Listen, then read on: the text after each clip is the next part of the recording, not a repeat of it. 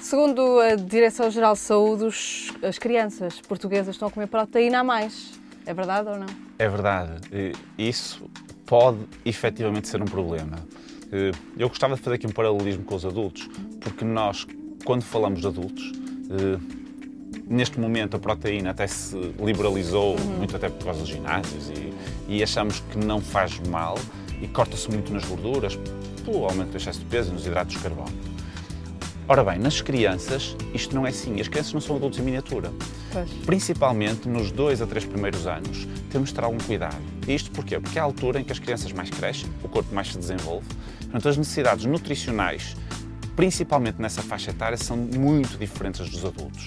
Desde logo, porque não se deve fazer restrição de gorduras, desde que sejam gorduras saudáveis. Claro. E as nossas crianças portuguesas comem gorduras a menos do que devem.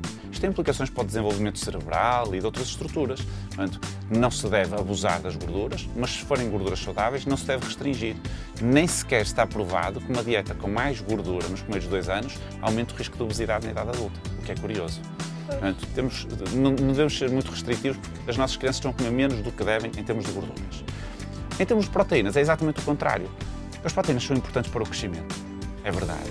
Mas, se forem em excesso, vão desregular a forma como o organismo utiliza a energia e vão desprogramar a forma como vai utilizar no futuro. Portanto, nos dois, três primeiros anos, se a criança comer proteínas a mais, vai desprogramar do ponto de vista metabólico e aumentar isso sim o risco de obesidade.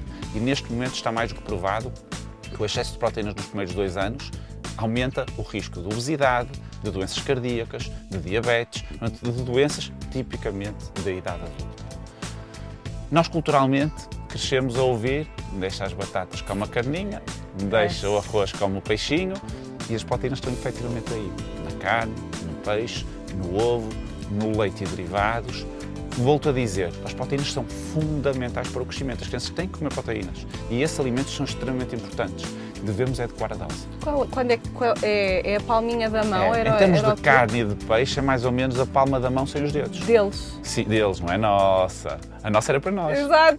Portanto, é deles, é deles sem os dedos, menos. mais ou menos não vamos falhar uh, por muito. Portanto, tudo o que seja a mais do que isto, principalmente nestes primeiros anos, em princípio, vai ser eh, prejudicial no futuro.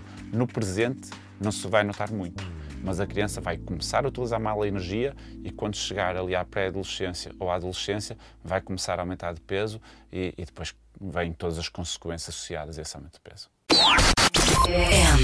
M80